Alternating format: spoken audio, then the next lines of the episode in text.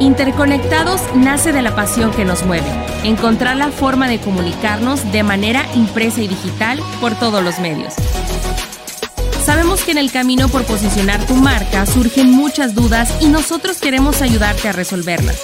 Las alternativas que ofrece el marketing digital, el mundo de las redes sociales, el SEO, la automatización, publicidad y todo lo que tiene que ver con estar más cerca de tu audiencia. En esta temporada estaremos hablando de las tendencias en redes sociales que están marcando este 2021. Llegamos a ti a través de GeFormas. Bienvenidos a un episodio más de Interconectados, el podcast que te conecta por todos los medios. Con frecuencia, las tendencias en redes sociales se consolidan como tal gracias a un determinado impacto emocional en la audiencia. Que una publicación haga experimentar tal sensación a una persona es un incentivo valioso para compartirla o seguir a la marca. Es por eso que el día de hoy vamos a hablar acerca del marketing de nostalgia. Si quieres saber de qué manera puedes utilizar el marketing de nostalgia a favor de tu negocio, entonces prepara lápiz y papel que aquí te contaremos todo lo necesario para que tu marca llegue a más personas. Y precisamente para eso hemos invitado una vez más y con mucho gusto a Teresa Ramírez del área de marketing digital en GeFormas pero además ella es psicóloga y qué mejor que una experta en el tema para hablarnos acerca de las emociones y de cómo éstas juegan un papel muy importante en este tipo de marketing que es el marketing de nostalgia. Bienvenida Teresa una vez más. Muchas gracias Loru por la invitación, es un placer estar aquí. Y para comenzar a hablar acerca de este tema, yo creo que una de las primeras preguntas que debemos de hacerte es ¿Por qué de entre todas las emociones escogemos la nostalgia para una estrategia de marketing efectiva? Una pregunta muy interesante para empezar. La razón es que la nostalgia nos permite añorar tiempos anteriores que consideramos más felices. Suele gustarnos recordar momentos de nuestra vida que nos hacen sentir dichosos y es por eso que el marketing de nostalgia es más importante hoy de lo que había sido en décadas previas. Tras el inicio de la pandemia por COVID-19, las personas extrañan los días previos al 2020 y todas las crisis subsecuentes que hemos vivido. Es decir, añoramos los tiempos en que podíamos salir libremente, convivir, abrazar a nuestros seres queridos, asistir a lugares concurridos y todo sin el temor de contraer una enfermedad de la que pues aún se conoce muy poco, ¿no? A pesar del tiempo que, que llevamos tratando con la pandemia.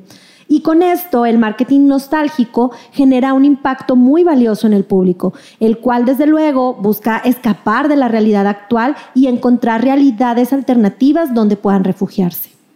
Claro, y de hecho todos fuimos testigos de la influencia que tuvo el confinamiento en redes sociales fuera a través de memes, posts de reflexión o publicidad tal cual, las personas integraron la nueva realidad al espacio digital. Así nos acostumbramos a reírnos, quejarnos e incluso pues a recordar, ¿no? Que es precisamente lo que estamos hablando, de ese sentimiento del pasado. Incluso estadísticamente se tiene registrado que con el inicio de la cuarentena incrementaron las menciones de palabras derivadas de la nostalgia. Eh, tenemos datos que nos dicen que se pasó de al menos 13 millones a 24 millones de menciones. Y bueno, quisiéramos también que nos platicaras qué está pasando en este 2021 con el marketing de nostalgia. Vamos a retomar un poquito la historia. Durante la depresión económica de 1920, el marketing de nostalgia se utilizó como nunca antes. Esto ocurrió porque al asociar una marca con la nostalgia se alentaban sentimientos positivos que eventualmente eran retribuidos por la audiencia.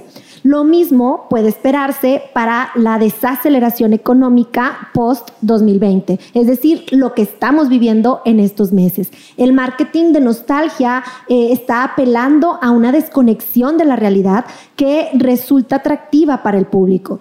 Y así si tu marketing hace sentir bien a tus clientes, ellos comenzarán a confiar en ti.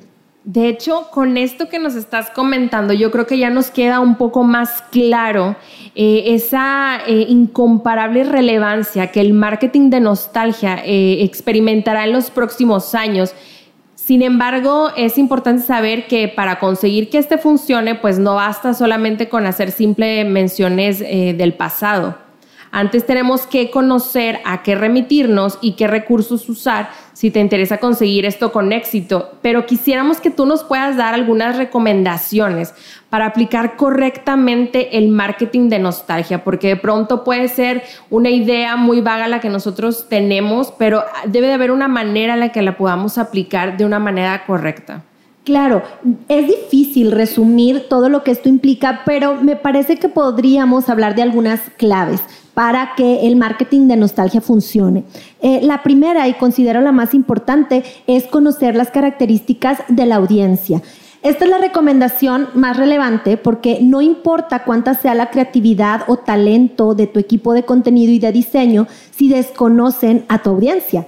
No puedes apelar a la nostalgia si de inicio no sabes qué es lo que tu audiencia extraña o de qué modo lo extraña. Para conocer esto, debes identificar los grupos demográficos que hay en tu público, es decir, su edad, el género, la ubicación, y eso nos va a ayudar a comprender sus modos de interacción, sus gustos, para así perfeccionar el contenido de nuestras publicaciones. Otro de, los datos importantes o de las claves que yo pudiera mencionar es analizar los datos históricos. Una vez que ya se identificaron los grupos demográficos de los que les comentaba, puedes proceder con el análisis de datos históricos, es decir, aquellos acontecimientos y modas que estuvieron en tendencia durante años anteriores y que consideras que vale la pena recuperar. Y así vas a partir de tus grupos demográficos para seleccionar estas modas y acoplarlas a tu plan de contenido. Ahora, Recuerden que incluso si te estás centrando en tu marca, puedes hacer referencia a otros acontecimientos propios del ámbito cultural. De este modo podrás captar la atención de un público más diverso, puesto que aludirás a todos quienes simpatizaron con el fenómeno seleccionado. A la par, te va a ser más fácil generar contenido viral, dado que el poder de alcance incrementará con la diversificación. Otra clave y muy importante es rescatar tus productos del pasado. Si bien esta recomendación también emplea la nostalgia como principal recurso, lo hace de un modo menos general. Esto debido a que solo quienes están familiarizados con tu marca desde hace tiempo serán capaces de entender estas referencias. Yo creo que todos hemos visto estas publicaciones que hacen en Facebook de los juguetes del pasado de los juguetes de la generación que crecimos en los años 80, por ejemplo. Recientemente incluso vi una campaña en Sephora donde eh, estaban lanzando unos eh, lipstick de la marca de Morphe, pero hacían alusión a Coca-Cola y bueno, los colores y demás eran retro y pues de alguna manera te hacen sentir nostalgia por épocas mejores, por la niñez, por esos momentos de convivencia con los amigos, entre otras cosas, ¿no? Entonces, al ofrecer productos del pasado, estas personas sentirán una conexión inmediata, dada su procedencia de esos tiempos mejores, mientras que simultáneamente conseguirás acercarte a generaciones jóvenes para quienes el producto va a resultar nuevo y llamativo.